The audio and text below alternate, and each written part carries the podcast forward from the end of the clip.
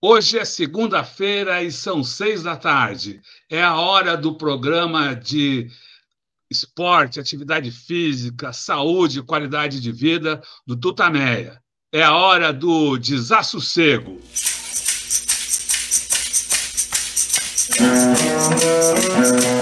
Olá,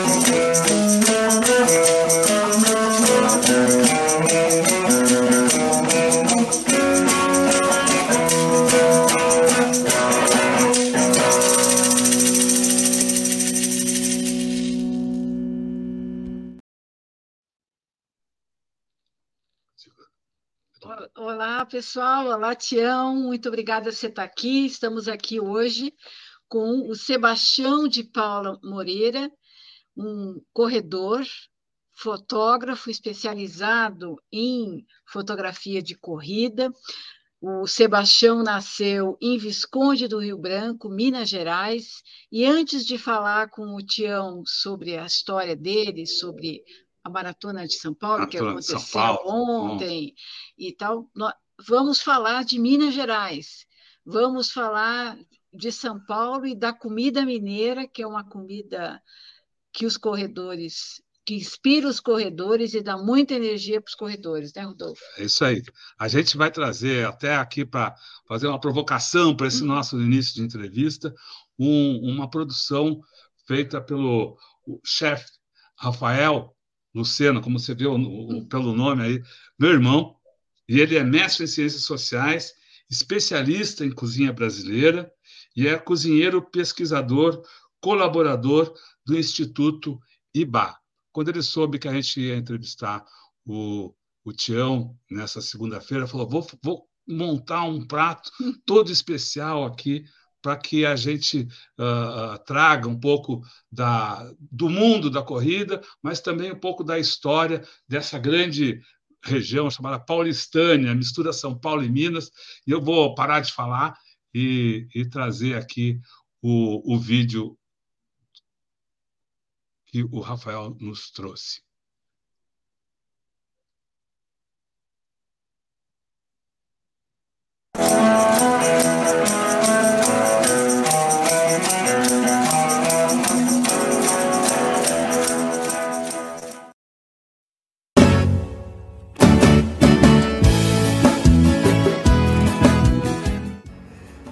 Desassossego na cozinha. Sempre trazendo um pouco dos saberes e fazeres da cozinha brasileira, hoje pensando um pouco sobre as cozinhas regionais. Será que a cozinha brasileira seria uma soma das cozinhas das nossas diversas regiões? É, tipo a cozinha mineira, a cozinha paulista, a cozinha gaúcha? E a gente poderia entender a cozinha brasileira conhecendo cada uma dessas regiões? É uma forma de ver, o sociólogo Carlos Alberto Doria e o cozinheiro Marcelo Correia Bastos fizeram esse livro aqui, chamado A Culinária Caipira da Paulistânia. E eles trazem uma outra abordagem para apresentar os saberes e fazeres da cozinha brasileira, inclusive em, visto em regiões um pouco diferentes. Eles vão nos apresentar o que eles nos denominaram como a Paulistânia, e que é uma região é, maior do que a gente normalmente conhece, como só um estado, só, um, só uma, uma, uma região mais delimitada. Eles falam da Paulistânia, que eles apresentam da seguinte maneira.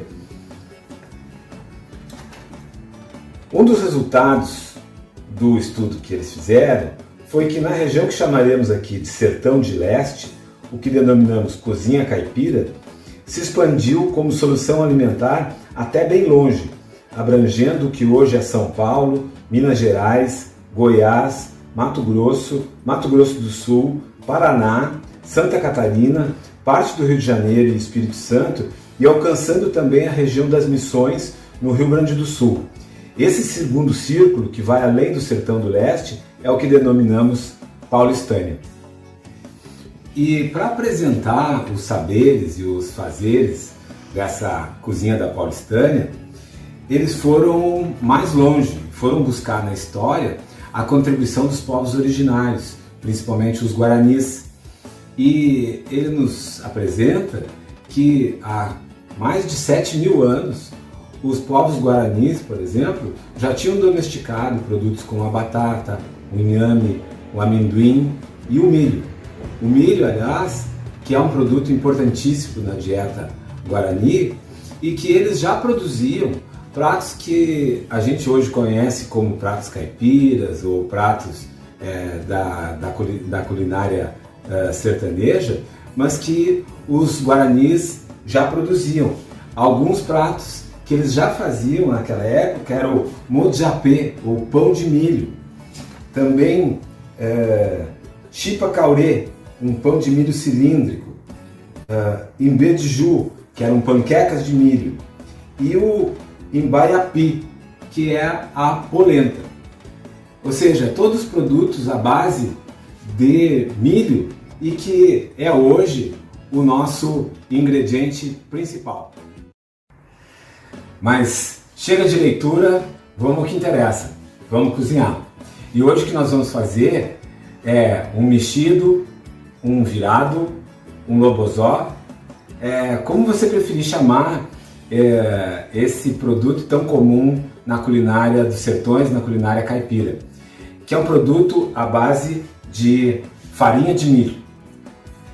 Ele vai ser, essa farinha vai ser hidratada e a gente vai fazer uma base com cebola branca, cebola roxa, pimenta e finalizando com cogumelos salteados e coentro.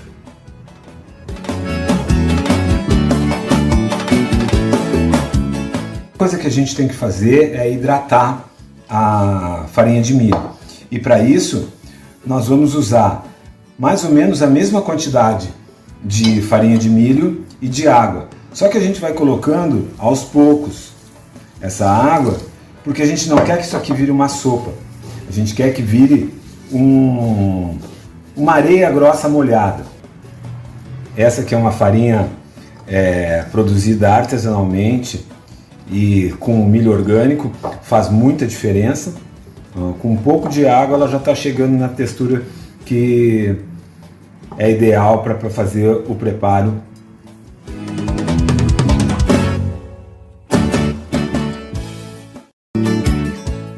Vamos começar então. Vamos iniciar dando uma dourada nos nossos cogumelos, em que aqui está só o cogumelo sem nada. E vamos dar uma temperada com um pouquinho de sal. E depois vamos entrar com um pouquinho de alho.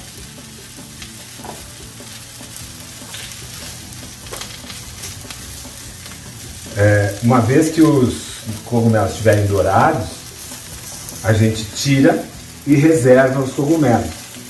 E nessa mesma frigideira aqui, nós vamos entrar com os demais ingredientes. Primeiro a cebola branca,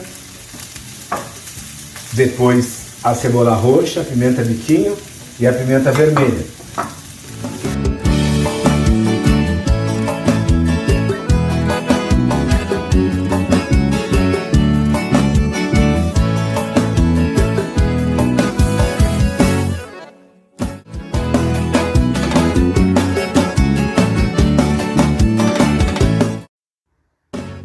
Essa farinha de milho que estamos usando é a farinha de milho flocada ou flocão e ela é muito versátil. Permite diversas preparações. Aqui nós fizemos, além da com cogumelos, fizemos mais duas. Uma com camarões e uma doce com goiabada e leite de coco. Então, aqui nós já temos o nosso trio de cuscuz, ou trio de lobozós, ou trio de virados. Nesses dois primeiros, nós temos a mesma base, com a farinha de milho, cebola roxa, cebola branca, pimenta biquinho e pimenta vermelha. Aqui nós finalizamos com cogumelos salteados e aqui com camarões com alho e pimenta. E nessa terceira finalização é só a farinha de milho com leite de coco e uma pitada de açúcar, em que finalizamos com goiabada derretida e queijo que dão uma gratinadinha para dar um, um charme final.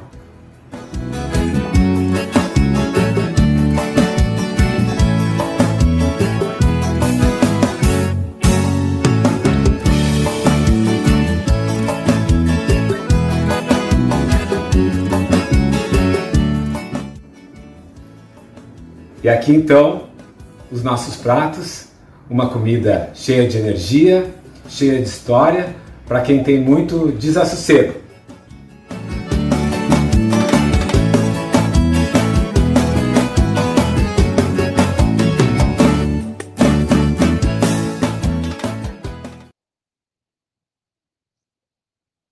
Legal. Legal, a, nosso desassossego culinário. Então, tio, a gente trouxe aqui a, a, a, esse prato aí que o nosso chefe preparou aí em sua homenagem, homenagem.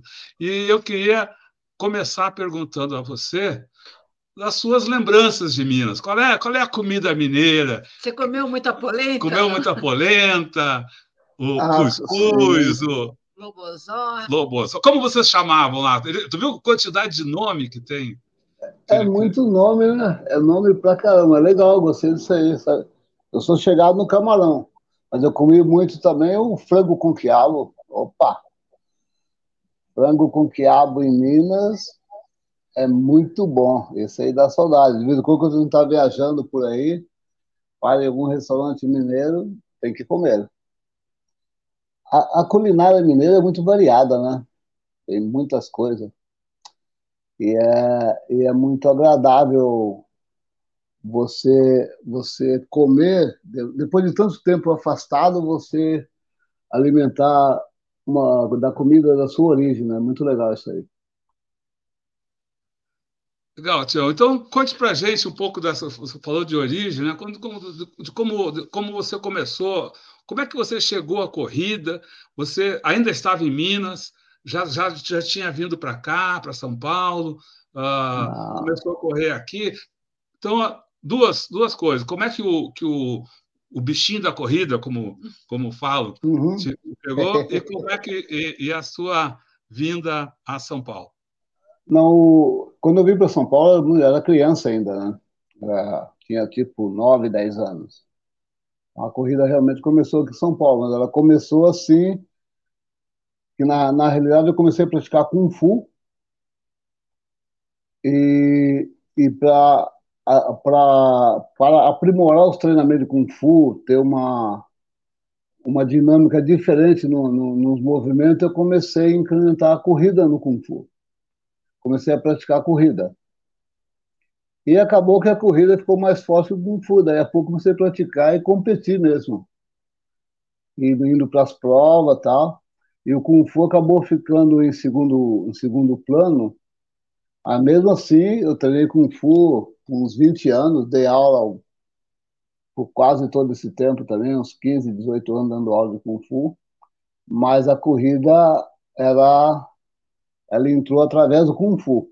E pegou quando comecei a entrar nas competições, na, na realidade, você vai formando amigos, né? Vai formando amigos diferentes. E eu tomava sempre cuidado para não deixar transparecer o Kung Fu na corrida. Eu separava as duas coisas. Então, quando eu estava no meio do, da, do corredor, eu procurava ser o corredor. Então, aquelas maneiras de a gente ficar brincando, dar tapinha nas costas, assustar, eu falava, o Tião Kung Fu fica aqui, não vai fazer nada, deixa na boa, e só o corredor. Isso aí eu mantive por muitos anos. Tanto é que pouca gente soube que eu treinava Kung Fu, só foi saber há poucos tempos atrás. Quase que na pandemia. Eu consegui levar essas duas coisas bem separadas. Mas a corrida foi tomando um espaço maior dentro do Kung Fu.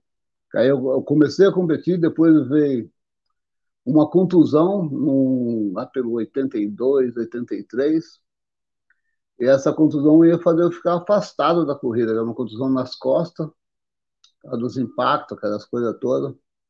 Não sei se era só da corrida ou dos treinamentos também paralelo à corrida, né? Mas eu tinha que ficar afastado. eu gostava muito da corrida. E para não ficar afastado das corridas, aí entrou a fotografia. Eu também já gostava de fotografia, como a gente, como você vai para as corridas, leva sua máquina, fotografa os amigos e volta, né? Nada profissional. Aí eu comecei a fazer foto e comercializar foto. Isso eu fiz aí por uns dois anos, trabalhando numa empresa e, e indo para as corridas fim de semana. Aí foi tocando esse barco desse jeito, até que chegou em 83 para 84, eu decidi sair do, do emprego que eu tinha aí na uma livraria, livraria Biblos, na rua Paraguaçu, nas Perdizes. E uma cliente nossa lá, ela me convenceu a sair. Ela falou, cara, tu fotografa pra caramba, filho. Sai daqui, vai viver de fotografia. E foi numa prova na meia maratona da Gazeta Esportiva em 83. Ela me chamou de lado e falou: Ó, segunda-feira eu não quero ver você trabalhando no balcão mais não. E daí eu acabei pedindo a conta. Na realidade, eu ia pedir a conta na segunda, mas aí teve um problema, cara. Os meus patrões lá, eles eram palmeirense, e o Palmeiras levou uma goleada do Goiás naquele domingo. Eu falei, eu não vou mexer com ele, deixa eles quietos. Aí esperei passar mais alguns dias, né? Aí fui pedir a conta e fiquei mais um mês de aviso prévio, saí e estou até hoje na fotografia. E a, aí a corrida em si, eu, corri, eu competi uns 10 anos. Eu comecei a correr em 77, 77, final de 76, 77. Eu consegui levar essa corrida competindo até 80 e pouco, 83 mais ou menos. Mas eu continuei treinando corrida até os anos 90, treinava normalmente, só não competia.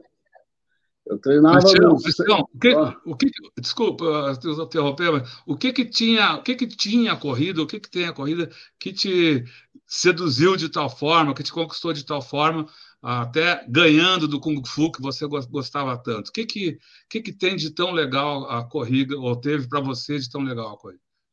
A corrida, para mim, o Rodolfo, ela teve assim, o Rodolfo e Leonora, ela, ela, teve essa parte da simplicidade que você conhece, que é essa forma dos amigos aparecerem, né?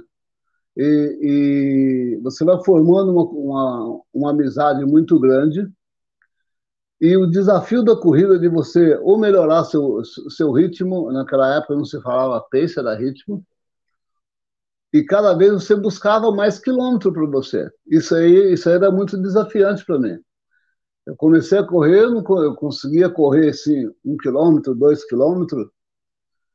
Uma vez eu pensei que eu estava correndo muito, depois fui ver, eu estava correndo oito quilômetros. Eu imaginava que era uma distância imensa, depois fui ver, era oito. E essa, essa magia da corrida, da quilometragem, essa magia da corrida de você entrar no carro e falar, hoje eu vou até, vou dar uma ida até São Caetano, vamos lá, daqui lá tá 20 quilômetros. E você pensar que você vai correndo a pé numa boa, 20 quilômetros de carro, você demora pra caramba, você vai a pé, curtindo tudo, não tem igual a corrida. Ela, ela é muito mágica por isso. Tu viaja, por exemplo, você vai daqui para Fortaleza, você vai conhecer os pontos do melhor jeito que você sabe fazer, correndo. Enquanto o cara tem que pegar um carro, visitar lá, um cara falando um monte de coisa. Não, aí você vai correndo, você conhece tudo aquilo numa boa. Essa magia aí não tem igual, cara. Da, da corrida não tem igual. De proporcionar essa locomoção para o ser humano. Que é o. O ser humano nasceu para correr. Ele, aliás, primeiro ele corre para depois andar os primeiros passos da vida dele é correndo, para tentar ficar em pé. E depois ele começa a andar. Então, essa magia, ela realmente foi contagiando. E, e o fato das viagens também, se proporcionar viagem, você vai correr em outra cidade, você vai formar mais amigos para lá. Isso aí foi, foi, foi conquistando de uma tal maneira que acabou com o Fu ficando em segundo plano. E nesse período de, de, participação competitiva nas corridas, o que, que, que você, você lembra da, da sua participação? Uma, uma corrida mais bacana, mais emocionante? Eu corria. Hoje, se for pelos parâmetros de hoje, estaria bem. Mas pelos parâmetros da, dos anos 80, eu era só um, um como ele falava, um pangaré. Era um pangaré. Eu tinha meus 10 mil metros, tinha 33 minutos e, e 25 ou 35, parece. E a meia maratona tinha uma hora, uma hora e 18, eu fiz uma meia maratona em Itapira para uma hora e 18, era um percurso pesadíssimo. Então eu rodava assim numa faixa de 3,40, 3,45, quando muito 3,30 quilômetros. E isso era desafiante, que você cruzava assim um 10 quarteirões muito rápido, né, cara? Você fala, pô, 10 quarteirões você cruza lá em 3 minutos e pouco. E esse desafio foi foi, foi pegando e foi contaminando a gente para o lado bom da coisa. Aí entrava nas provas, tinha a, a, prova da Gazeta, que eu gostava pra caramba, que era a meia maratona da Gazeta, que era dia 7 de setembro, com largada às 3 horas da tarde, sempre 7 de setembro. Aí tinha também umas provas pelo interior de São Paulo, em São Manuel, também tinha umas provas bacanas, que a gente ia muito para lá. Aqui em Lorena tinha uma prova do, do Antônio de Pádua, que era legal também, que era aniversário de Lorena, e era uma prova de 12 quilômetros à noite, começou à noite, depois passou para durante o dia. Isso aí, é, essa, essa magia de ficar viajando para lá e para cá, foi muito legal. E essas provas marcaram muito, cara, marcaram pra caramba. E acabei correndo na época, tinha o Bunda, o Bunda Corridas Grande começou no Rio de Janeiro, né, com as maratonas da, da Atlântica Boa Vista, que começou nos anos 80. Primeiro foi a da Eleonora Mendonça em 79, que foi a primeira maratona aberta. Até então nunca tinha tido uma maratona aberta para o público participar. As maratonas anteriores elas pertenciam só para atletas federados, né? 79 começou aberto. Então eu tive o desafio de correr maratona. Acabei correndo no Rio, que era a, a grande opção, né? Viajar para o Rio e correr no Rio de Janeiro, que é muito legal. E eu tenho 2,52 na maratona. É, era mais ou menos para a época. Para hoje seria um tempo até que razoável, mas para a época era um tempo que chegava lá atrás. Para hoje seria um, é, é um tempasso, né? Porque se pensar os números dos Estados Unidos, tá, 4,40, 4,30 é a média de pessoal é. que completa a maratona. Então, então voltemos aí para o seu início na, na fotografia. Você, você, teve o um incentivo daquela sua é, é, amiga. Ela, eu aí, não sei se aí... você conheceu, o Rodolfo, você conheceu o doutor Vanderlei Sokolovski? que era um maratonista, apaixonado pela corrida, foi a esposa dele, cara, hum. que acabou me convencendo, a Ângela. Ela chegou ali e falou, do, depois da, da meia maratona da Gazeta, ela falou: Tião, continua só fotografando, deixa para lá, e daí foi o, o pontapé inicial em tudo isso aí que tá, que tá até hoje, né? O, Não, aí então, a foto... ah, ah. É, então, como, a, a, a sua, você estava falando, a primeira prova que você fotografou, ou a primeira foto que vendeu, como é que você descobriu que podia. Ou, Foi engraçado. O, o, Rodolfo, não sei se você lembra, tinha uma época que a gente andava pelo, pelas cidades, o Santos, ia passear em Santos, aí tinha sempre, ou mesmo em São Paulo, centro de São Paulo, tinha muito assim, você andava, de repente o cara disparava um flash, fotografava, entregava um cartão para você. Aí se você quisesse, passava lá no estúdio, o cara comprava foto. E quando eu me machuquei e comecei a pensar em fotografia, eu pensei desse jeito, né? Eu vou lá, fotografo, dou um papel para o corredor, se ele quiser. Até, até a primeira corrida eu fiz isso aí. Depois eu descobri que não, não funcionava desse jeito. O que funcionaria era eu fotografar. Eu não queria fazer foto, a, a foto, imprimir ela do tamanho familiar, aquele 10 por 15. Eu falei, eu quero fazer uma foto 20 por 25, que é totalmente fora do padrão, que é, é chamada foto profissional, tá entendeu?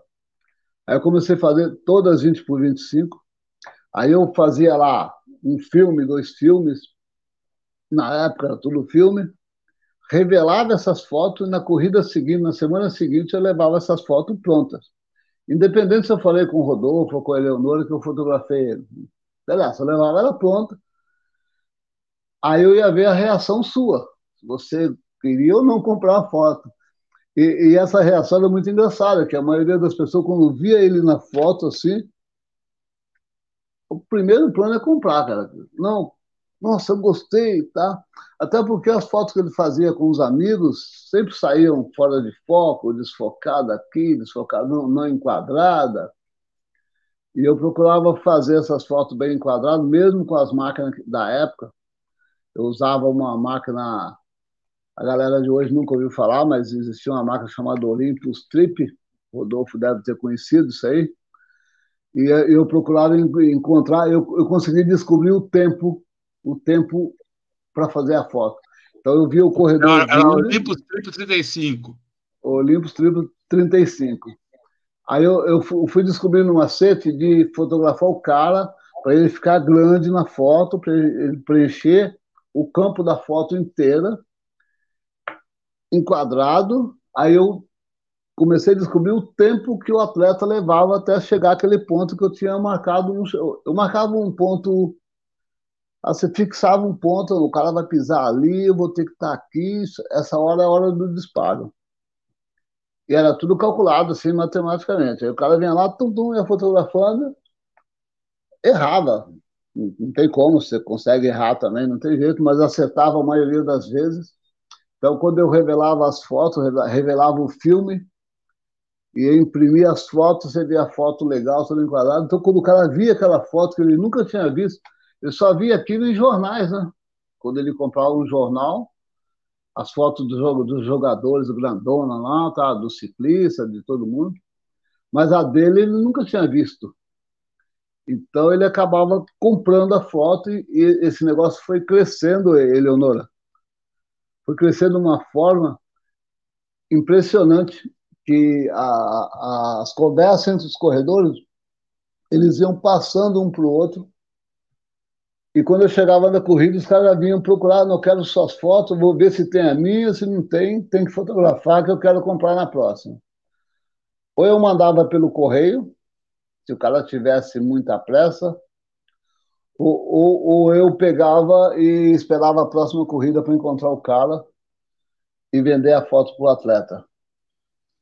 Ó, oh, Tião, só um pouquinho ah. aqui, só, só mostrar aqui. Ah. Oh, aqui, um exemplo da. Ó. Ah, é. é assim. Buenos Aires 2006. Ó. É. Buenos Aires 2006, Isso. Maratona de Buenos Aires. Isso aí. Né? Mas nessa época aí já tinha máquinas já, já bem evoluídas essa época, já estava já tava na digital já, 2006 aí já era digital. Uhum. E, mas é, era esse, esse, cálculo do tempo com aquelas máquinas analógicas lá, no começo foi, foi fundamental para fixar o, o Tião Moreira na, na, no ramo de fotografia. Aí eu comecei também a fazer fotos para algumas revistas que apareceram na época. Na época tinha uma, uma revista chamada Nadado, que eu comecei a fazer fotografia de corrida e depois comecei a fotografar duatlo, triatlo, duatlo, e tinha uma revista chamada Nadar que eu fazia algumas fotos para ela, para ela também. E, e, o Tião foi encaixando assim, foi aparecendo através da, das fotografias e das boas resenhas com, com, os, com os clientes, né? Eu, nunca, eu não ficava nervoso se o cara não quisesse comprar a foto. Eu ficava nervoso o cara pôr o preço na foto. Eu falei, o cara tem o direito de pedir desconto, é um direito dele, Eu tenho direito de dar ou não dar. Mas o cara colocar preço, eu ficava muito bravo, Rodolfo. Nossa, quando o cara chegava e falava, essa, isso aqui vale tanto, eu pegava a foto e falava, não vou vender para você não, e pronto. Não vendia não, filho. E isso aí foi uma, ficou marcado esse negócio. Eu lembro uma vez, uma corrida de Suzano, tinha um atleta que hoje seria elite, né? Era um dos melhores corredores do Brasil. Meu amigo pra caramba, mas na época ele, ele fez uma brincadeira com os amigos dele. Quando eu fui oferecer uma foto dele lá, ele tirando sarro, ele falou: oh, você que deveria pagar para mim, porque a estrela aqui sou eu. Aí eu falei: ah, é? Então me dá sua foto. Peguei e rasguei a foto dele, ficou doido da vida. Eu, não, peguei, fiz assim, tchuc, tchuc, rasguei e pronto. Acabou a estrela. E a partir daí ele passou a respeitar, sabia? A partir daí, das corridas seguintes, já vinha com outra história, outra conversa, já tudo normal, tudo tranquilo. Mas foi um começo assim diferente. Em São Paulo não tinha pessoas que fotografavam. Eu, quando comecei a fotografar, eu imaginei o Brasil inteiro. Nós tínhamos no Rio de Janeiro o Fernando que fazia foto lá nos anos 80, a Mariazinha. Em Salvador tinha mais um, mas eles faziam só a região. Eu, quando comecei, já imaginei o Brasil inteiro. Falei, quero ir para o Brasil todo. Quero fazer aqui, fazer no Rio, fazer lá, fazer cá. E, e isso aí, esse fato, essa escolha de fazer o Brasil todo, que fixou meu nome no mundo da fotografia da corrida, porque o cara me via em São Paulo, daqui a pouco me via em Brasília, daqui a pouco me via em Porto Alegre, daqui a pouco encontrava comigo no Rio, e eu ainda brincava com ele, pô, tô levando você para passear esses dias tudo, cara, sua foto tá aí. Aí o cara acabava comprando a foto, e daí para frente foi pegando essa história toda de fotografia, que é muito legal, gosto pra caramba de foto e gosto de fazer foto com, dos amigos, fazer foto dos clientes. E, e, hoje, com essa modernidade que tem hoje de tudo rápido demais, né, cara?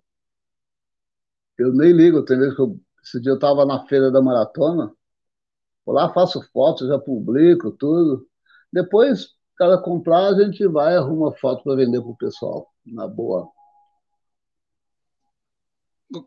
você falou dessas viagens, essa, você, você bancava isso, porque logo, logo, logo não, mas lá por no início dos anos 90, começa a, a ter mais revistas, ter, surge a contra-relógio, uh, você combina a, a, a, foto jornalística com a foto uh, uh, enfim, quando os retratos dos corredores. Isso Exato. facilitou as suas viagens? E como, e como é, qual é a diferença desses dois tipos de foto? Não, aí, aí sim, quando, quando em 93 entrou a Contra-Relógio, né?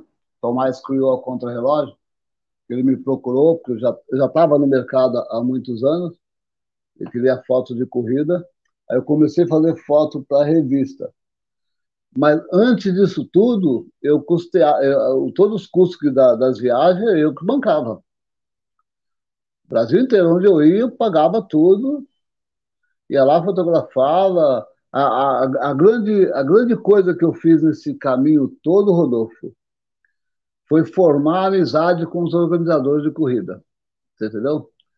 Todos, desde o começo lá, sempre, sempre chegava numa corrida para fotografar, cumprimentava o, o Antônio, que era o dono da corrida, bati um papo com ele. Quando terminava tudo, eu ia lá, agradecia a ele e ia embora. Entendeu? Esse caminho eu fiz direitinho.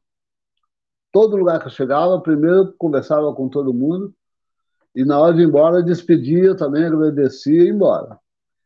E se, se o cara precisasse de alguma foto, eu mandava para ele também, sem dúvida, sem problema nenhum. E isso aí foi construindo essa, esse alicerce, entendeu? Com a chegada da revista Contra-Relógio, que aí começamos, aí começamos a, viajar mais ainda. Muitas vezes, muitas vezes, a maioria das vezes, as, as viagens, ou a revista bancava, ou o dono do evento que anunciou na revista bancava, entendeu? A, a viagem, estadia, alguma coisa bancava, ou viagem ou estadia, alguma coisa. Raramente os caras bancavam tudo, alguma coisa bancava.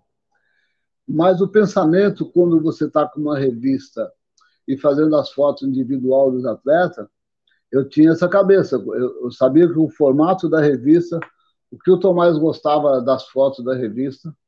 Então, quando eu entrava em campo para fotografar, eu já ia pensando, o Tomás gosta desse tipo de foto, mas eu tenho que fotografar o Rodolfo e a Leonora correndo ali, que o atleta é desse jeito. E eu conseguia separar isso bem. Eu fazia tudo junto, depois, quando chegava na hora de, de revelar a foto, de revelar o filme e imprimir as fotos, eu separava isso aqui para revista, isso aqui o meu, que era ideias diferentes. Já isso aí foi em 90, foi passando em 2000, em 2000, 2000, 2001 parece, coisa assim, começo de 2000, eu passei a fotografar para Mizuno também. Então, quando eu chegava numa corrida grande, ah, isso aí falando em provas grandes, o meio do Rio estava começando, foi em 97, parece que começou, coisa assim. Era tudo essas provas grandes, eu ia com a cabeça para três coisas ao mesmo tempo, três, quatro coisas. Era pensando na Mizuno, que eles gostam de foto assim, destacando o nome, destacando o número, destacando a fisionomia do atleta. O Tomás gosta desse jeito. E eu gosto de vender as fotos, fazer as fotos do atleta desse jeito. Eu conseguia fazer essa separação com uma certa facilidade, entendeu? E isso aí fez, foi, foi dando essa credibilidade maior. E, e eu nunca abandonei os corredores nesse sentido. Quando eu passei para a revista e passei para uma empresa, eu não esquecia dos meus clientes, que eram os atletas individual. Entendeu? Eu não esquecia. Até, hoje eles associavam, eles associam ainda o Tião da Contrarrelógio, porque era, era, era a mesma coisa, você entendeu? Era muito doido isso aí.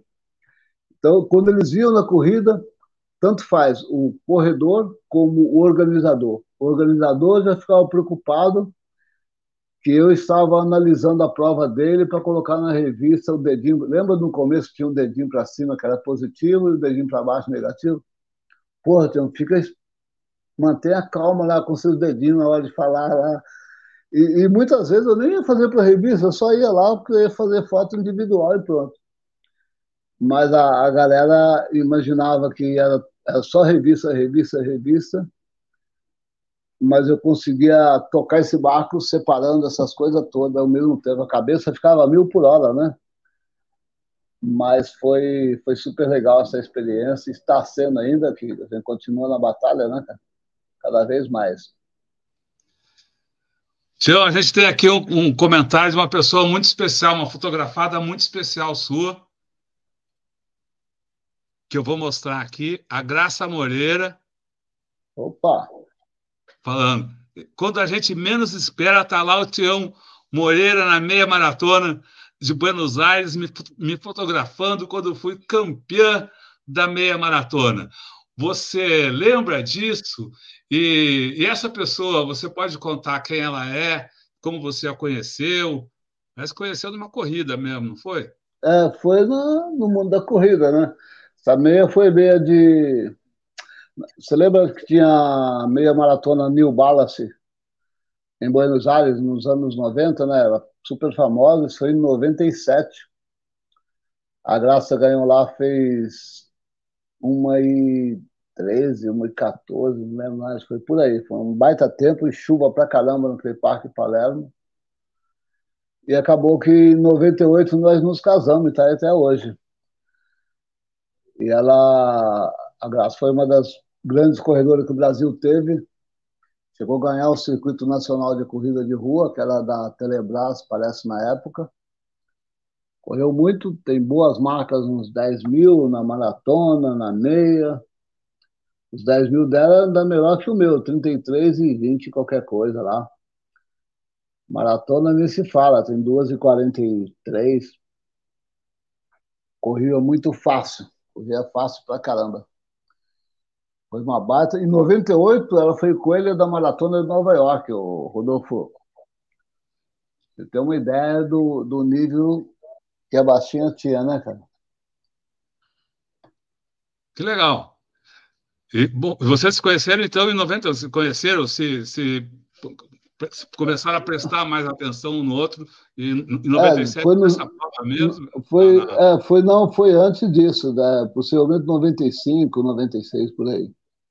Uhum. Ela veio correr algumas provas por, aqui pelo sul, né, que ela é do, do sertão do Rio Grande do Norte, Parelhas, e a gente conheceu, ou parece, deixa eu ver, lembrei, parece que uma vez, final dos anos 80, eu acho que ela era, ela era menor ainda, ela foi correr uma prova de.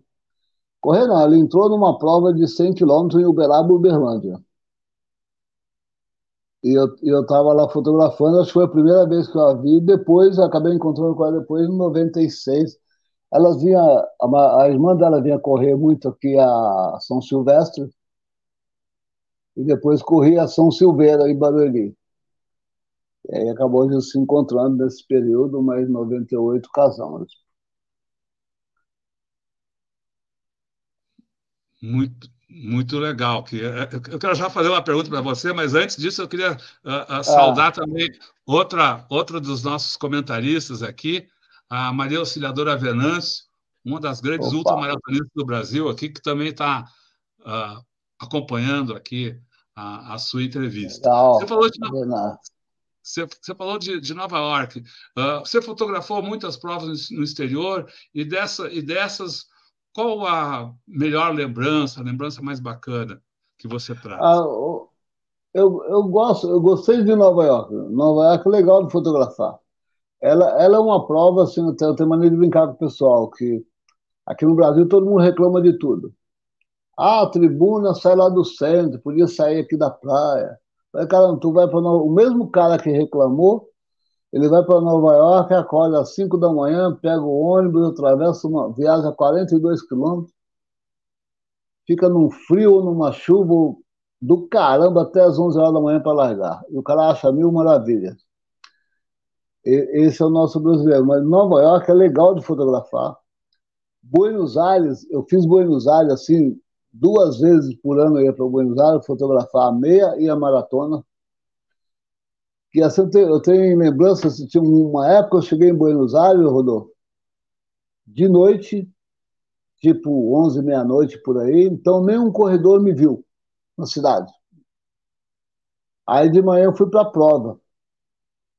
Aí estou lá no Palermo, lá fotografando, daí a pouco passa uma, uma, uma corredora e me viu no meio da multidão lá, ela estava do outro lado da avenida correndo lá com um bloco de corredor ficou tão feliz que ela atravessou a rua gritando, foi lá, abraçou, continuou correndo. Então essas coisas marcam muito, né, cara? A, a, o que você vai fazendo na sua vida, vai criando esse, esse, esse, essa, esse, enlace, esse enlace com as pessoas, né, cara? De amizade, com tudo. E quando vê uma situação dessa, que a pessoa reconheceu você de longe, que viu só aquela hora, é muito legal, essa coisa não tem preço, cara. Não tem preço. Eu gostei muito de Buenos Aires, adoro fotografar, e Nova York. Essas são uma das provas que eu mais adorei, gostei de fotografar mesmo fora. Aqui no Brasil, a volta à ilha foi uma das provas que marcou muito na a, a fotografia. Volta à ilha em Florianópolis. Volta à ilha em Florianópolis, inclusive foi sábado agora, né? A 26 edição. Então foi super legal. A volta a ele é fantástico fotografar, muito fantástico. E aqui em São Paulo também a legal. São Silvestre é, não tem igual fotografar uma São Silvestre. Por ser a prova mais técnica que tem no Brasil, mais técnica. A, a fotografia, fazer foto na São Silvestre, cara, é, é um carimbo importante para um fotógrafo. Cara importantíssimo. É um passo e tanto, cara. Eu lembro que esse ano agora que passou, tinha uma nova equipe fotografando para São Silvestre. E eram uns fotógrafos que eu já conheço por aí. Aí depois eles vieram falar comigo que eles nunca viram alguma coisa igual, que eles estão acostumados a fotografar essas provas menores, que até então era, era o que o cara imaginava. Os, os corredores são demais, são isso. Aí, de repente, caiu numa prova que os caras correm fácil, fácil, 2,40 por quilômetro, 2,45. que é totalmente diferente do, do ritmo que ele está acostumado a fotografar. Então eles ficaram maravilhados, cara, e sem contar que é o tipo de coisa que você atravessa o mundo, né? O mundo conhece umas provas dessas, né, cara? Fazer uma Nova York, uma São Silvestre, é coisa para o mundo inteiro ver, não, não tem igual, cara. Para o fotógrafo é super importante. Tião, você acompanhou essa explosão do mundo das corridas, a popularização das corridas, e nesse processo também a fotografia se popularizou de uma maneira, acho que nunca vista. Né? O fato do celular hoje ser uma máquina fotográfica e todo mundo, teoricamente, ser um fotógrafo também, isso modificou o seu trabalho, a presença dos, dos celulares, das famílias que não precisam ter uma máquina fotográfica, né? o, o, o próprio corredor se fotografando, fazendo uma selfie, de, de alguma forma modificou o seu trabalho? Eleonora, modifica sim no, no fundo, hoje os celulares hoje são muito, muito bacanas fotografar. Eles dão um resultado impressionante, cara. Mudou muito no começo dele, quando, quando ele entrou para com umas câmeras me, melhores, né, cara? Começou a mexer com essa história da selfie, que, que lá atrás, Leonora, o Rodolfo, lá atrás era o nosso autorretrato. Lembra quando ele fazia, colocava a máquina lá e fazia? Era o autorretrato que hoje tem o nome de selfie. Que a gente fazia muito bem com uma lente grande angular, lembra, Rodolfo? Pegava uma grande angular, você fazia isso aí, embora você ia ver só depois. Agora você vê na hora, você vai lá, tá tranquilo. Mudou, mas você tem que se adaptar a essas coisas. Né? O mesmo foi quando entrou a digital. Eu fui um dos caras que relutei muito a passar para digital. Eu, eu passei para máquina, da máquina mecânica para a máquina já com motor, com um monte de coisa, já indo para digital, eu fui passando na boa, mas ainda era filme. Quando ela entrou para digital, eu relutei muito. Eu, aí até que chegou um amigo meu, começou a buzinar na minha orelha, ele cancelou o voo dele, a gente estava em BH, ele cancelou o voo dele, viajou comigo até São Paulo, buzinando na minha orelha para eu mudar. Vou passar para digital, que eu ia perder mercado, que eu ia fazer isso, que o negócio ia ficar desse jeito, os jovens vão te engolir, eu sou seu amigo, e foi falando, foi falando. Esse, esse amigo, o Rodolfo talvez conhece, o Sérgio Shibuya, que é um grande fotógrafo. Na época, eu, eu fazia com ele fotos para a Rede Globo, nas provas da Globo. Ele já estava na digital, eu estava no filme, mas eu digitalizava o filme eu digital, digitalizava o filme, mas relutava para não ter digital.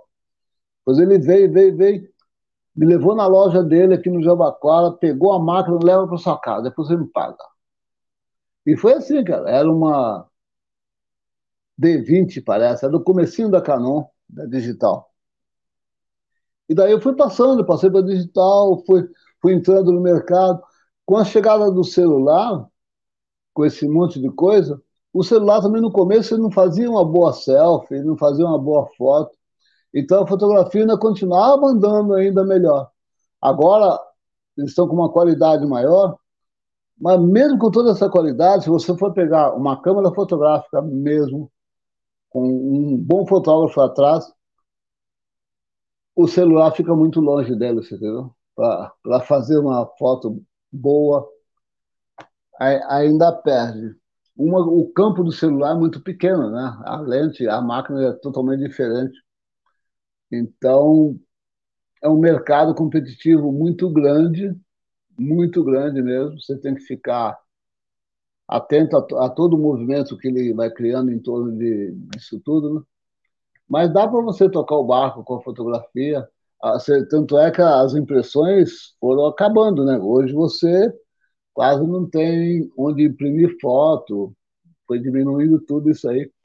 As revistas foram acabando também, os jornais foram, estão acabando, são muito menos as tiragens de jornais como é, igual uns anos atrás, tudo por causa do, do, do digital, das dos celulares também, que tem qualidade boa, que os caras acabam mandando. E, e essa ansiedade, Eleonora, do, de ter que postar tudo na hora. Isso aí, isso aí ou é uma faca de dois gumes, ou, ou é bom demais para o cara, ou vai ferrar a vida do cara para sempre. Porque é tudo na hora e fica muito comum isso aí também, né, cara? Que o barato ainda, se você for ver, o cara esperar um pouquinho, mas o cara não quer esperar, o cara é tudo na hora, já está correndo, ele faz uma foto dele, aí já põe no ar, ele nem chegou na corrida, já está já tá todo mundo vendo onde estava na corrida, mas ainda não chega no, na qualidade de uma foto de, de quando o fotógrafo está fazendo com a máquina dele, todo certinho, tudo enquadradinho, tudo enquadrado direitinho, ainda está um pouquinho longe ainda para turma, para você sair desse mercado por causa do celular. Ainda dá para tocar mais uns tempos. Acredito que uns 10 anos pela frente, aí, 5, 10 anos, ainda vai ainda. Porque esses celulares vão melhorar muito ainda, pode ter certeza. Me diz uma coisa, uh, ah, para essas, essas fotos, especialmente nas provas grandes, uh, como São Silvestre ou Maratona de São Paulo, você uh, define previamente um posto, você, você, você, vê o percurso, visita o percurso, define um lugar, ou você vai mudando de lugar para fotografar, eu, eu, eu, e, e há disputa entre os fotógrafos pelo, por, pelos pelo espaço?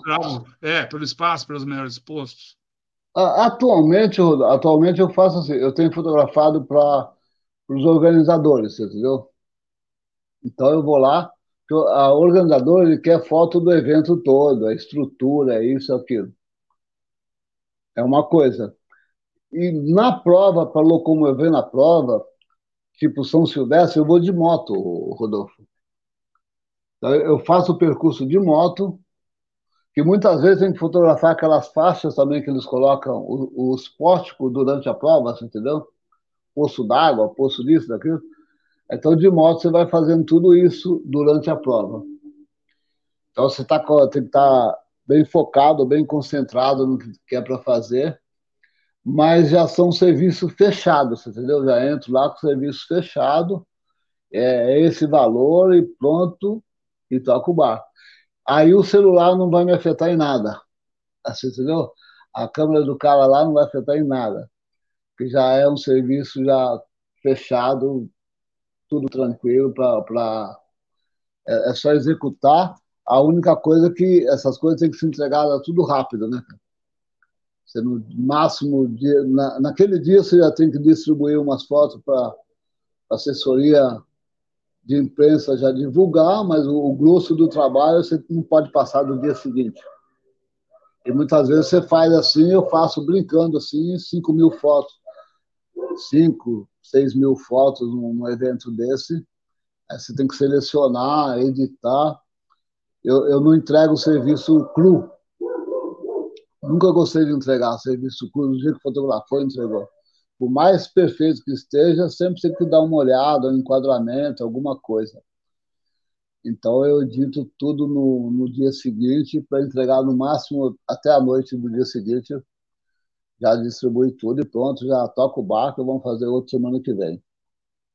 E assim vai. Mas você segue fazendo foto dos corredores uh, individuais, não? Esse, também, os dois, também. Dizer, os dois Nesse... mercados, você, atua, a, a, você atua nos dois mercados. Nos dois mercados. Continua a mesma coisa, Rodolfo.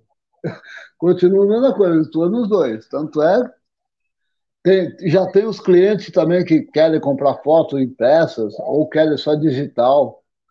Hoje em dia, uma, essa nova geração, eles não são muito de guardar coisas, guardar foto, guardar isso, guardar aquilo, igual a nossa geração já guardou tudo. Eles não, já quer, ah, eu só quero digital. Quer digital, tudo bem, vai pagar o mesmo peso uma foto e pronto. Comigo funciona muito assim.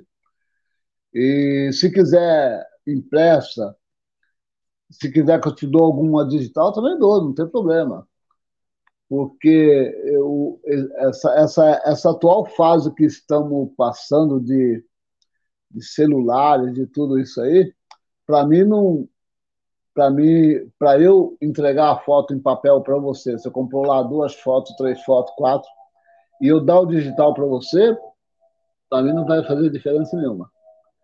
E se você quiser só o digital, vai ser, o mesmo preço de você comprar o outro, não tem essa. Mas quando eu entro o São Silvestre, o Maratona de São Paulo, eu faço para os dois, Rodolfo. Eu penso na. Sou contratado da empresa para fazer para ela do jeito que ela quer, mas eu faço as minhas fotos individuais também, dos atletas individual. Qual foi a foto mais bacana que você fez? Eita ferro! Essa é uma pergunta danada, hein, filho? Olha, você fez eu voltar lá no tempo, hein, cara? Tem uma foto, cara, eu tinha até esquecido. Quando você fez essa pergunta, eu voltei, essa memória veio aqui. Em 86, em 86, na Maratona do Rio, ela saiu de Niterói e chegou no Leme. Então ela, atravessava a ponte, aí corria pelo centro, descia até, até o Leblon e voltava para o Leme. Bem, essa tal foto que você perguntou, aí eu lembrei dessa foto aí. Isso aí, eu estou falando que eu não tinha uma máquina profissional, a máquina da, da época, dessa época, era uma Yashica Eletro 35, não sei se você chegou a conhecer. Ela, ela fazia. A lente era fixa, mas você conseguia movimentar a lente. Ela movimentava só, só esse movimento assim. Então ela encaixava as duas imagens. Eu via dois Rodolfo quando encontrava um Rodolfo só, podia disparar que estava focado. Eu estava nessa maratona no carro madrinha fotografando e estava o pelotão de elite. Nesse pelotão estava Relax Leder, o Delmir dos Santos estava começando a correr, tava, ele estava lá, que teve uma meia maratona dentro dessa prova, o Delmir estava liderando. E eu fiz essa foto do Delmir, por acaso, por coincidência, um helicóptero da, da TV estava filmando a prova, ele desceu assim, bem paralelo à ponte. Eu consegui pegar o Delmir correndo com o helicóptero do lado dele, assim, praticamente. Essa foto ficou muito legal. Eu, te, eu não tenho negativo dela, não tem mais. Isso aí perdeu com o tempo, foi deteriorando. Mas pouco tempo o Delmir dos Santos ele, ele tinha comprado essa foto, ele postou essa foto aí em um grupo de corredores que nós estamos juntos lá. E deu uma saudade danada aquele dia. Foi uma foto assim do inesperado, você entendeu? Essa foto foi muito legal. E, e, hoje em dia, com os equipamentos que nós temos modernos que tem hoje, você vê que fazer uma foto daquela com uma Yashica Eletro 35, para quem conheceu, era um baita trabalho, uma, uma, era uma sensibilidade muito grande, né? Para você conseguir pegar um, um resultado desse. Bom, você citou aí o nome de alguns corredores históricos aí da, da no, no, no, nas corridas de rua no Brasil. Queria também que você então contasse um pouco desses grandes atletas que você viu, corredores, corredoras, quem que você lembra? Sei que é difícil dizer o mais, o, o melhor, mas que, que momentos que você lembra de, de corredoras e corredores nessas, nessas provas aí que te chamam mais atenção, ou que foram momentos que você viu o corredor ou a corredora ter mais emoção, enfim, é, o, o seu personagem, o, os personagens, a, a, sua visão com os seus personagens. O, Rodolfo, quando eu comecei a fazer foto assim de, de, de corrida, eu, eu, tinha uma ideia também diferente do, do da galera que estava começando a fotografar. A galera que estava começando, eles pensavam em fazer foto do, dos corredores anônimos. Eles até falavam: eu não quero fotografar a galera que com que ganha corrida porque eles não compram nada. Eu já tinha ideias totalmente diferentes. Falei, eu quero eu quero vender do primeiro ao último colocado e não só vender, eu quero ser amigo do primeiro ao último colocado. Então, com esse pensamento, eu fui construindo a minha história. E nessa história de corredores anônimos e profissionais, eu treinei muito com Edson Bergara, que foi o primeiro o brasileiro que bateu o recorde da maratona em 1980 no Havaí. Ele foi correr a maratona de Honolulu na verdade, ele correu no Rio de Janeiro, a Maratona do Rio. Foi o primeiro brasileiro, em 80, e, e ganhou de passagem, correu a Maratona de Honolulu, no Havaí. E ele, nessa maratona, ele foi segundo, ele perdeu para o Frank Shorter, que tinha acabado de ganhar a Maratona Olímpica de Munique em 72. O Edson Bergara morava aqui perto, ele morava em Carapicuíba, eu morava em Osasco, e nós ficamos muito amigos. Eu treinava com ele, muitas vezes viajava com ele, ele tinha carro, não tinha. Ele, ele ia competir, me levava pra, no, com ele no carro. Viajamos muito pelo Brasil afora.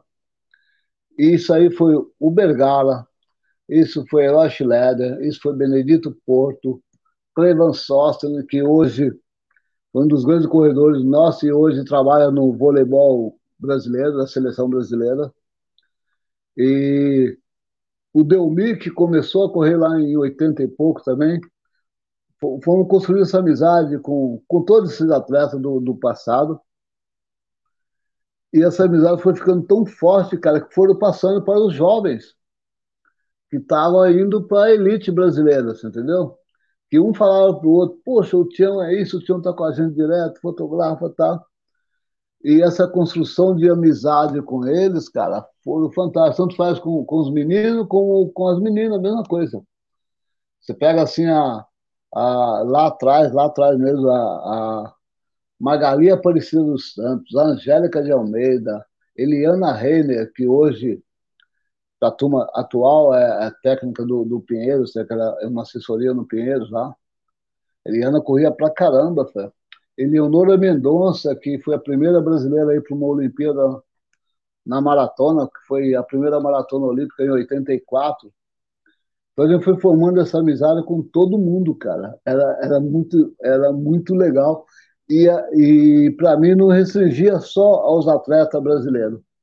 Então, quando você pegava as provas internacionais, como São Silvestre, Maratona do Rio, eu fotografava todos, eu vendia foto para todos eles, cara. Que o mundo inteiro não tinha facilidade com a fotografia igual tem hoje. Você pega um atleta do Quênia lá, Tergar comprou foto minha, porque na época dele, as fotos ele via no jornal, ele não tinha foto na mão dele, entendeu?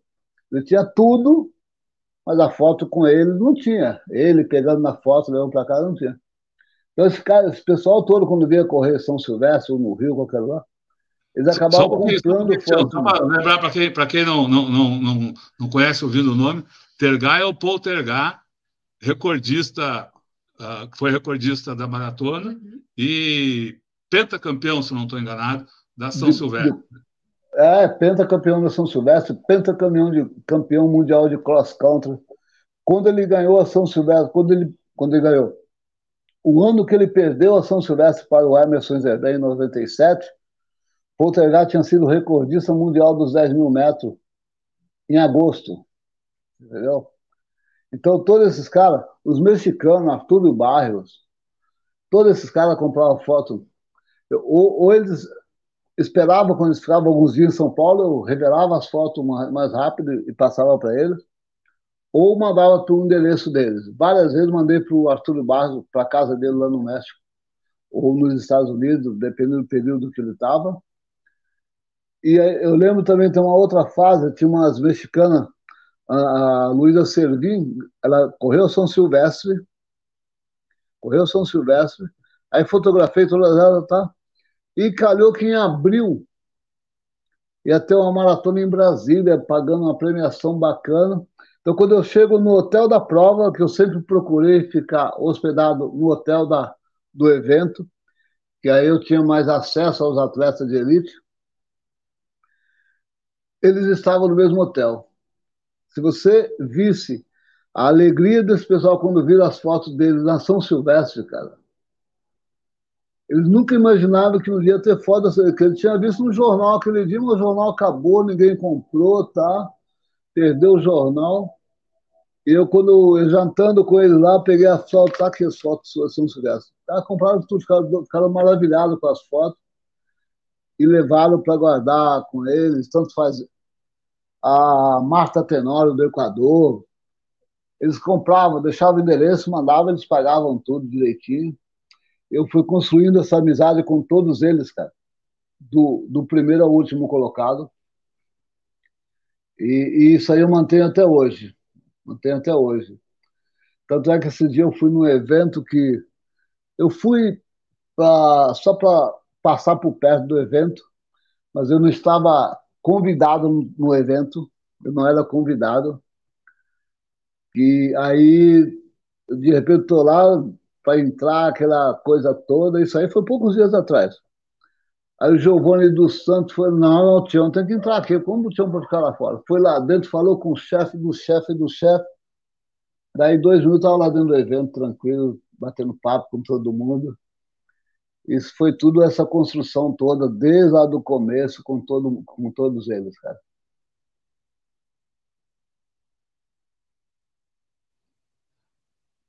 Oi, ah, bom, ainda nas fotografias, ainda nas fotografias, depois a gente já passa é, por outra. É, tranquilo. O, tranquilo. O, o, Colucci, uh, que é um, um, dos grandes corredores de rua aqui de São Paulo, né, e, e, tem aí o, o blog, e, e, depois a gente vai falar também desse, do trabalho que vocês fazem juntos, o, o Sempre Correndo.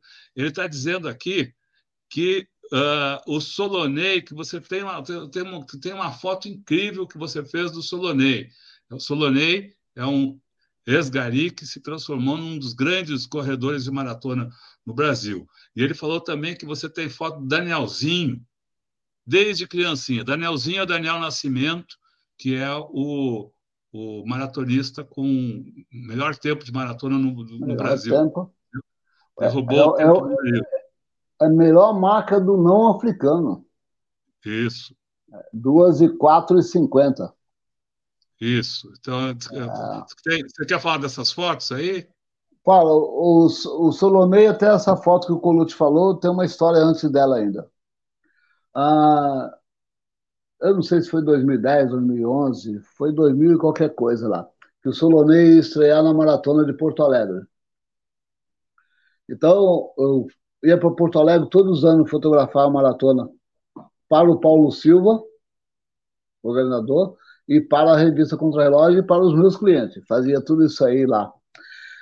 Aí, aí o Paulo falou, cara, vai ter um, um atleta que vai ficar com você no quarto aí, tem algum problema?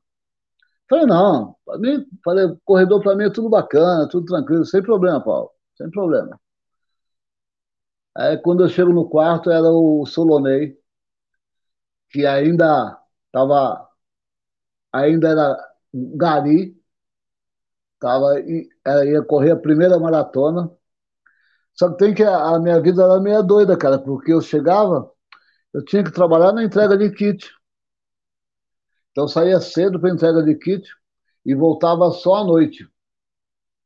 Então esses dias todos, três ou quatro dias lá, sei lá que foi, uns três dias, eu só vi o Solonê dormindo. Porque eu saí, ele estava dormindo, quando eu voltava, ele estava dormindo. E era muito doido esse negócio. Aí, e ele ganhou a maratona. Aí, aí eu estava conversando uma hora lá, falou, bicho, ah, vou estrear. Eu falei, cara, eu tô achando. Aí começou a falar dos treinos dele, o que ele fez. Eu falei, cara, você tem chance de ganhar, porque o ano passado foi assim, foi assado, tá?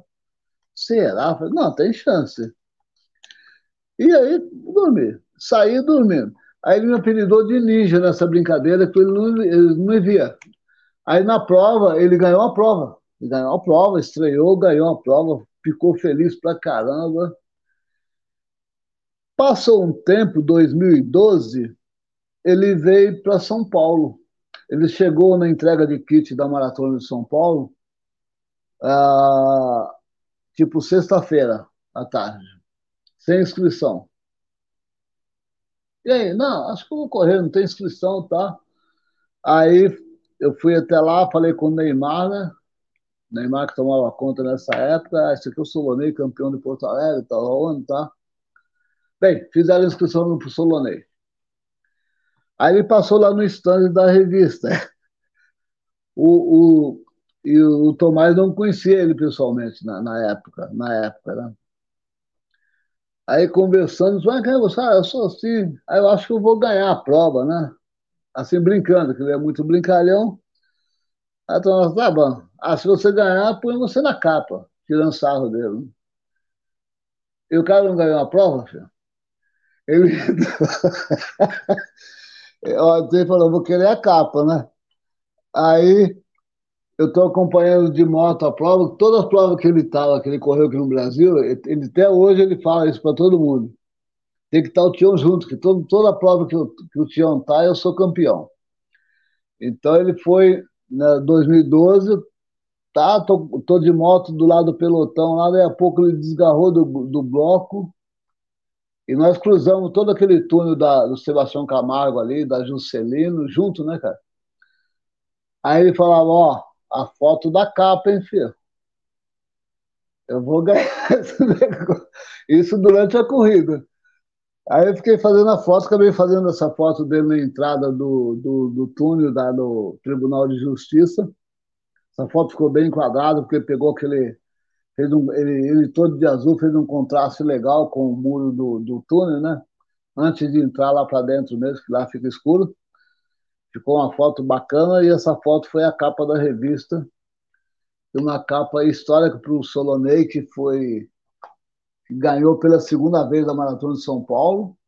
E pela segunda vez ele ganhou uma prova que eu estava junto com ele acompanhando. Isso aí ele, ele não esquece até hoje, isso aí. Falou, não, tem que levar o Tião. Você não leva, se foi correr lá fora, não me levou, se leva, se me levasse, você ganhava. E aí a gente brinca até hoje isso aí. Legal.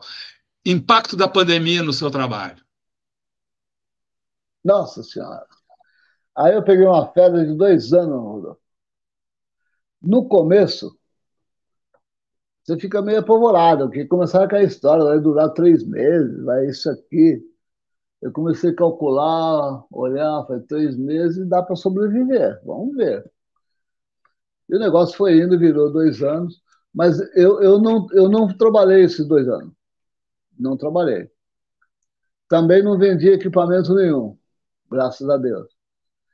Não fiquei mil maravilha, mas estou aqui contando história. Tem um lado bom. Mas o, o que começou mesmo, que, que essa pandemia começou a pegar mesmo, foi quando passou esse tal três meses, o negócio não andava e ficava e foram fechando tudo, fechando, fechando, fechando. Aí eu tive uma ideia de começar a publicar fotos antigas. Não que eu, não que eu, queria, que eu queria vender as fotos, entendeu? Como eu estava num momento triste, parado, sem trabalhar, eu comecei a imaginar também que todo mundo estava, os atletas também estavam com saudade da corrida, todo mundo. Eu estava com saudade, eles também estavam.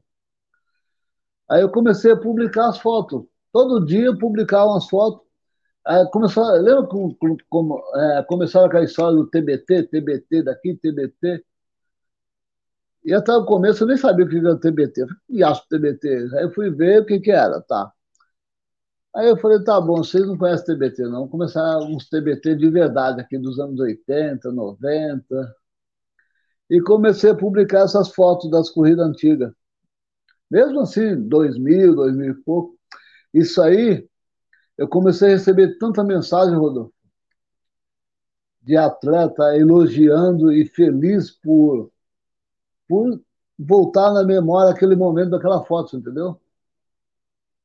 Isso aí não tem preço, cara. Isso aí foi muito legal.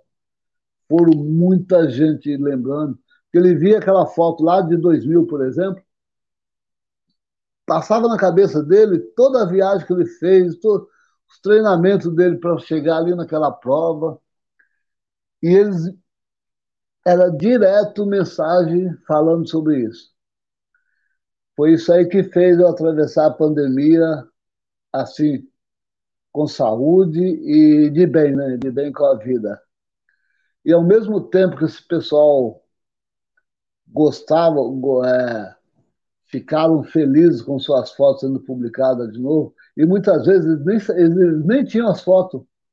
Como eu tenho um arquivo muito grande, eu publicava todas lá que, que aparecia publicando, que eu achava, tá? Colocava a data, onde foi a corrida, tudo certinho. E muitas vezes as, eles nem, nem tinham aquela foto. O A mais B não comprou de mim na época, tá? E eu comecei a vender essas fotos, Rodolfo. Os, os caras começaram. Aí vem o Osmiro de Souza, você vai, Osmiro para quem não conhece, o Osmiro foi o primeiro sul-americano a correr a maratona abaixo de 12 10 em 91, 90 ou 91. Ele correu Marrakech, fez 2 9 57, batendo o recorde sul-americano. O Osmiro foi um deles. O Osmiro, nesse período aí da pandemia também, quando ele viu as fotos dele publicadas lá atrás, ele me, ele me mandou uma mensagem querendo comprar, procura achar tudo que tem meu aí, Tião. dá um tempo aí. Aí eu comecei a procurar, achei lá umas fotos dele, algumas lá, tá, e mandei e. E aí, isso aí foi proliferando, cara.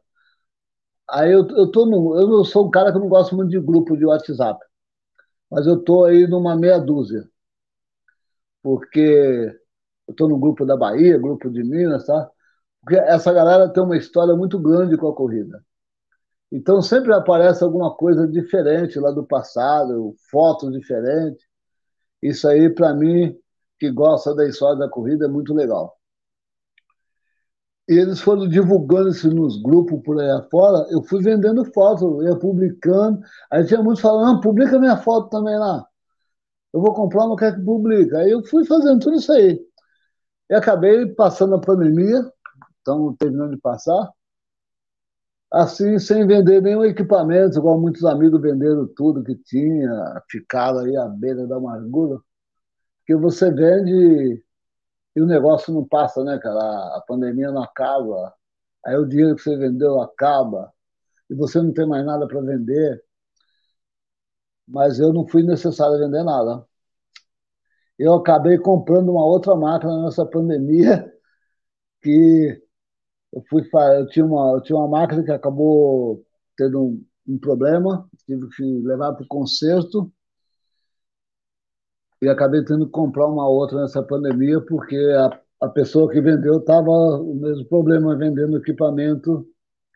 Eu acabei comprando um, um outro, uma outra máquina para suprir aquela que estava tava na oficina consertando, né? E tinha um serviço em breve. E acabei pegando também um serviço assim, o Rodolfo. Não sei se você sabe, eu andei um, um ano, deixa eu ver, um, dois, uns dois anos antes da pandemia, eu comecei a fotografar os cães terapeutas, que são os Goldens, que eles vão em hospitais, aquela história toda. Eu tenho uma amiga velhinha que ela, ela, ela tem essa ONG de cães, e muitas vezes eu me contratava para fazer serviço fotografando os cães terapeuta. Isso aí uns dois anos da pandemia, e acabou que do, na pandemia quando deu aquela relaxada lá da, da fase vermelha lá que teve, aí a prefeitura de São Paulo autorizou um evento desses cães num hotel, num novo hotel no Morumbi. Todo mundo com máscara, tudo normal, tá, aquele espaço todo, mas autorizou dentro do hotel. Eu acabei fazendo um serviço que era o primeiro encontro brasileiro de, de pets, pets deficientes. E foi um base evento que deu uma, deu uma grana razoável que deu para ir tocar o barco para frente, aí vão. E eu tenho feito direto esse serviço para ela de vez em quando, quando tem uns grandes eventos, eu estou lá fotografando também.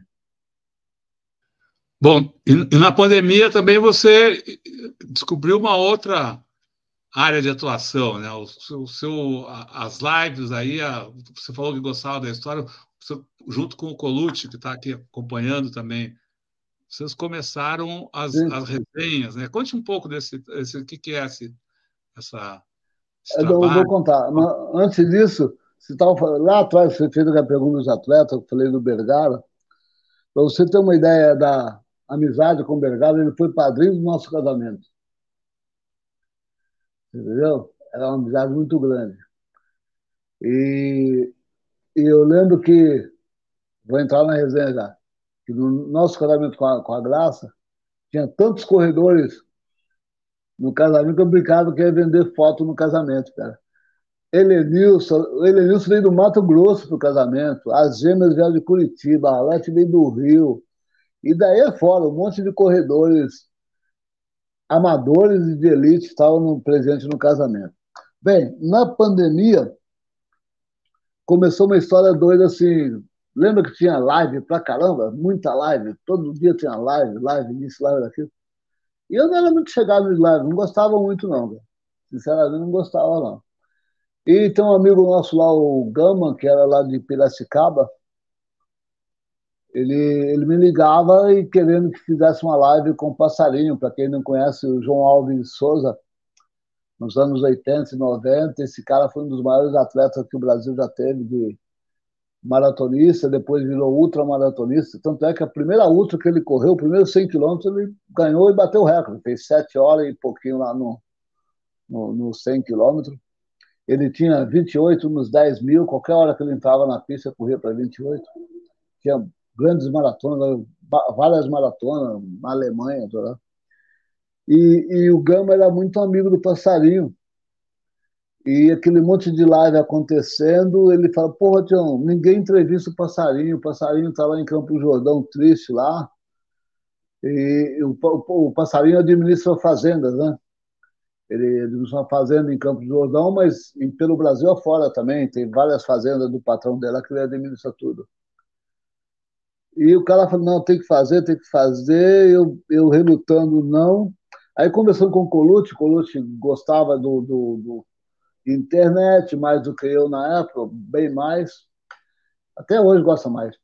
E, e acabou convencendo fazer fazer essa, essa entrevista com o Passarinho. Aí começou a pensar no que, qual o nome que ia dar, como vão fazer e tal. Aí veio esse nome resgate do atletismo brasileiro, que começou assim com o Passarinho de lá há quase três anos atrás. Isso aí foi tomando uma forma que quando terminamos a do passarinho já tinha gente desses grupos que eu, que eu estou, aí começaram a vir um monte de gente, pô, faz entrevista fulano de tal, entrevista fulano de tal. E eu falei com o Luiz, vai entrevistar os caras das antigas mesmo, raiz, lá de trás mesmo.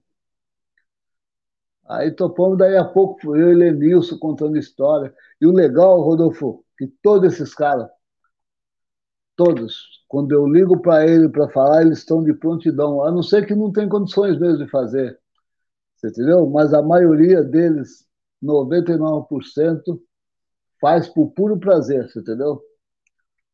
Por respeito, não, você está no meio da corrida há tantos anos, você é isso, por isso eu vou fazer e tal. Tem alguns que têm vergonha de fazer, eu entendo isso também. Isso aí, mesmo hoje em dia. Tem vergonha de ficar sentado lá conversando. Aí não faz, eu entendo o lado deles. Mas, em geral, eles, eles gostam e vão assim por puro prazer mesmo. É super legal. E essa live tá, já está no um programa 128, 123. Corrige aí que eu nem lembro mais não. Ontem teve uma 120, quase 130 deve ser. E todos os domingos, às quatro e meia da tarde, a gente conversa com uma galera diferente, que quando começamos era os lados de trás mesmo, veio Eloy Schileder conversar conosco. O, o engraçado é que eu, eu tenho mais amizade com o Eloy Schileder hoje do que quando ele era atleta, é muito doido o negócio. E comprava minhas fotos, e conversava pra caramba. Mas depois da live a gente conversa, no meu aniversário ligaram vídeo chamada, ele e a esposa dele, Catita, e ficamos batendo papo horas e horas no telefone. E toda semana a gente, praticamente toda semana a gente conversa. É engraçado isso aí, que é bem mais forte do que quando era atleta, quando a gente estava lá. Embora eu entendo que na época, para você correr na frente e ganhar a prova até hoje, você não pode ficar perdendo tempo conversando nos bares, batendo papo, você tem que treinar, tem que descansar, né, cara? E esses caras levavam muito a sério isso aí. Eloy, Passarinho, Vanderlei Cordeiro na época, esses caras aí era tudo sério. Sério, muito, muito sério. Ele é Nilson. Então, e, mas essa amizade ficou, está perpetuando aí, continuamos firmes aí com essa turma auxiliadora Venâncio mesmo, nossa. Conheci a auxiliadora no começo dela lá, competindo, fazendo as provas de, de ultra. Ela tem um livro E a foto que está lá foi eu que fiz para ela, contando as histórias dos negros, super legal pra caramba. Esse livro ficou em exposição, teve uma exposição, depois veio o livro. Foi uma festa, o lançamento, e está lá. Então, o legal é que essas pessoas foram passando, né? Foram passando e, na realidade, não passou, continua na vida da gente firme. E o, e o, e o resgate do atletismo fez a gente aproximar ainda mais, ainda contando essas histórias, trazendo o pessoal para conversar. E é doido o negócio, cara. Você começa, você pensa que o programa vai durar uma hora, duas horas, daqui a pouco o negócio vira três horas, vira quatro horas. Já deu programa de quatro e quarenta conversando. No auge da pandemia mesmo, cara, era doido o negócio, porque todo mundo estava em casa, né, cara? Então, a, a, audiência do programa era muito maior do que a atual. atual agora o cara sai para correr, tem que ir no mercado, tem que ir para a família, tem isso. É diferente, mas no auge da pandemia, todo mundo em casa, a audiência era muito grande. E a gente passava muitas horas conversando, cara, muitas horas. E uns papos descontraídos. A galera ia revivendo as histórias, via uns amigos das antigas fazendo perguntas, lembrando de momentos que o cara nem lembrava mais. E contando essa história foi, foi muito agradável e está sendo muito agradável esse programa. O resgate está. A gente faz não pelo financeiro, financeiro nós não temos mesmo, é pelo prazer de estar conversando com o pessoal e o prazer de estar registrando, cara, uma história que está perdida por aí, está na gaveta do cara. O cara tá, tem tudo isso nos jornais, nas fotos, dentro da gaveta. A gente está registrando e deixando gravado no YouTube e no Facebook para sempre, quando alguém quiser procurar, está lá a história do pessoal. Muito legal, Tião. Ó, o, o Colute estava falando, ontem foi a edição 124 do resgate do, do atletismo brasileiro.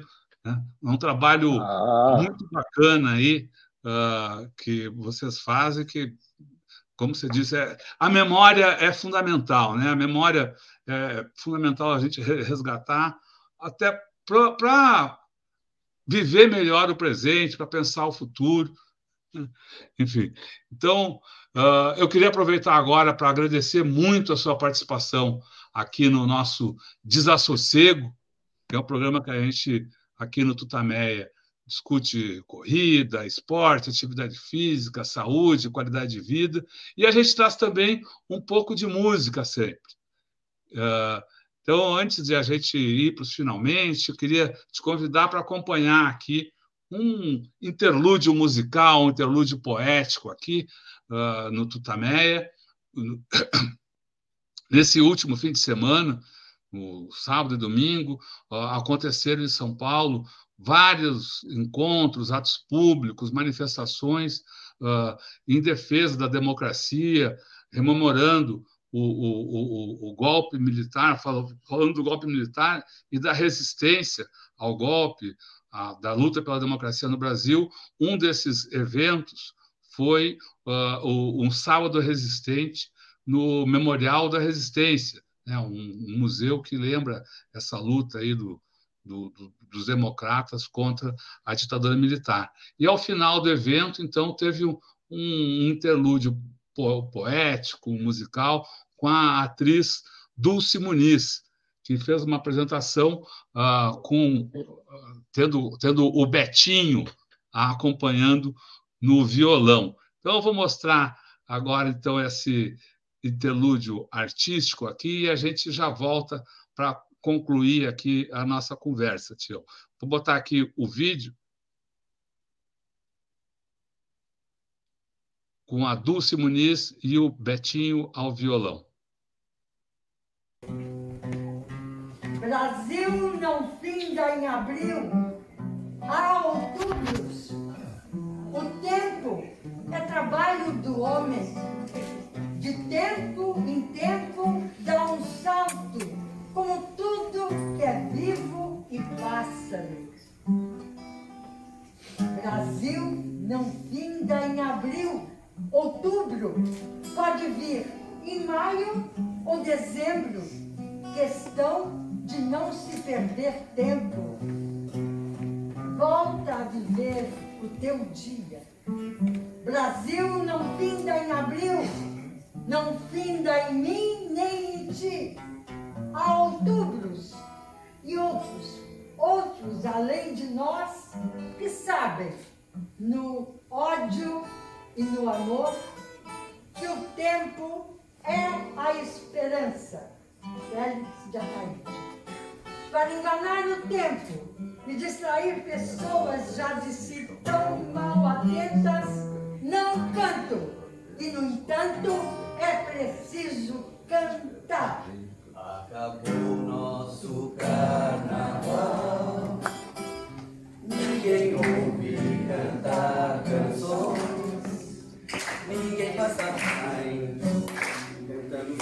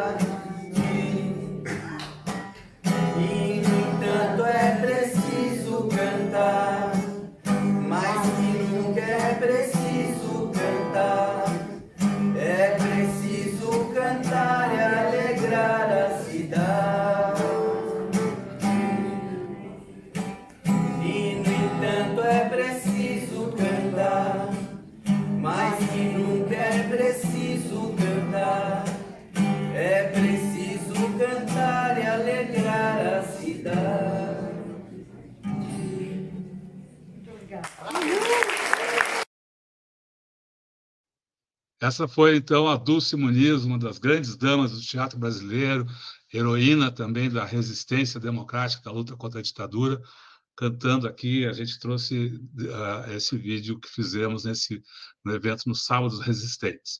A gente estava falando, então, agradecendo aqui ao, ao Tião pela participação aqui no Tutamé, no Tutamé, no nosso programa Desassossego. Queremos agradecer a todos que nos acompanharam aqui nesse fim de tarde, início de noite, e lembrar a todos que essa entrevista fica disponível. Já, já vou passar, pra, fica disponível em todos os canais uh, Tutameia. Basta buscar por Tutameia TV e você nos encontra nas várias plataformas de podcast, no Twitter, no Facebook, no YouTube. No YouTube, não deixe uh, de se inscrever no nosso canal e clicar na sinetinha para receber avisos de novos vídeos. Visite também o nosso site, o Tutameia. O endereço é tutameia.jor.br. E agora, então, antes do boa noite, do tchauzinho, a gente volta a palavra para o Tião, para que dessa vez, sem perguntas, ele faça a sua fala, mande sua mensagem para o pessoal que está aqui no Desassossego. Tião, a palavra é sua, muito obrigado. Gostei desse nome, Desassossego, hein, filho? Olha, bacana esse nome muito legal, parabéns. Bem, obrigado a todos por ter acompanhado aí essa, esse bate-papo, essa resenha. É muito agradável conversar com o Rodolfo, com a Eleonora. Faz tempo que eu não os vejo pessoalmente. Essa pandemia acabou afastando a gente, né? depois a gente está voltando e acabou esse retorno, por ter ido no parque, os dias que eu vou muitas vezes não se encontra, faz um tempo que não vê pessoalmente, mas em breve vamos nos encontrar por aí. Obrigado por todos que acompanharam. E, e ontem tivemos em São Paulo a Maratona de São Paulo, Rodolfo, e, e foi legal, na, na realidade foi a primeira prova assim aberta de verdade, né? Porque o ano passado ela estava em restrição quando teve. A própria São Silvestre não foi a São Silvestre igual dos anos anteriores, porque ainda tinha restrição. E essa maratona em si, parece que teve 18 mil inscritos, coisa assim, foi uma prova bem ao molde, ao molde dos, de, de antigamente, com mais gente, aquela galera mais feliz, né? mais feliz por estar correndo, por estar todo mundo misturado. Passamos tanto tempo sem estar misturado, né? E foi um, foi um evento bacana, não teve grandes problemas. Problema todos os eventos têm, mas esse aí não teve tantos. Foi uma prova que até o quilômetro 39 dava 2 e 10, depois virou 2 e 15. Porque maratona, cara, não adianta. A turma reclama. Ah, aqui tem isso, aqui tem aquilo. Não adianta, cara. Entrou um cisquinho no olho do atleta, acabou o atleta. Maratona não pode dar nada de errado, não pode ter uma pedrinha no tênis, não pode ter nada de errado que, que atrapalhe a vida do cara. Então, até os 39 dava 2 e 10 na maratona, o recorde ia ser batido, tá? Mas a partir daí, os últimos quilômetros foi virando um martírio para o, o atleta que estava liderando e acabou terminando 2 e 15, que também não é uma, uma, uma, uma, uma, uma marca ruim, né, cara, pra, se tratando de São, de São Paulo. Mas, em geral, o evento foi bacana. Foi tudo tranquilo, graças a Deus. Não teve acidentes com atleta, não teve nada, foi tudo sossegado. Foi um fim de semana bacana por esse retorno aos moldes de antigamente. Isso, isso é muito viável. Mas, em geral, essa, essa resenha aqui de contar história, umas histórias do Kung Fu que pouca gente sabia que entrou, foi super legal. O Rodolfo conseguiu tirar essa parte que eu, fico sempre reservado para falar dela. Não que eu tenha vergonha disso, tem nada a ver, eu adoro Kung Fu pra caramba, que eu sempre tive artes marciais como uma coisa totalmente diferente do que o pessoal vê hoje. Então, nunca tive artes marciais para ficar mostrando que era praticando artes marciais. A vida inteira foi assim. Então, eu sempre mantenho muito reservado isso aí. Mas, ao mesmo tempo, é agradável falar sobre artes marciais também e, hoje em dia, colocar em. deixar isso aberto para o pessoal saber que é um esporte bacana, que vale a pena treinar. É difícil pra caramba, tem que dedicar pra caramba, mas vale muito a pena também. Tá bom? Obrigado, Rodolfo, obrigado, Eleonora, por esse bate-papo, esse convite. Estamos aí à disposição, qualquer coisa, é só falar, só dar um toque, estamos por aqui. Legal. Legal, Tião. Muito obrigado, muito obrigado a todos vocês que acompanharam e que seguem com a gente pela internet afora. Boa noite, boa noite, pessoal. Boa noite, Tião. Tchau. Boa noite, faz aí. Tchau, tchau.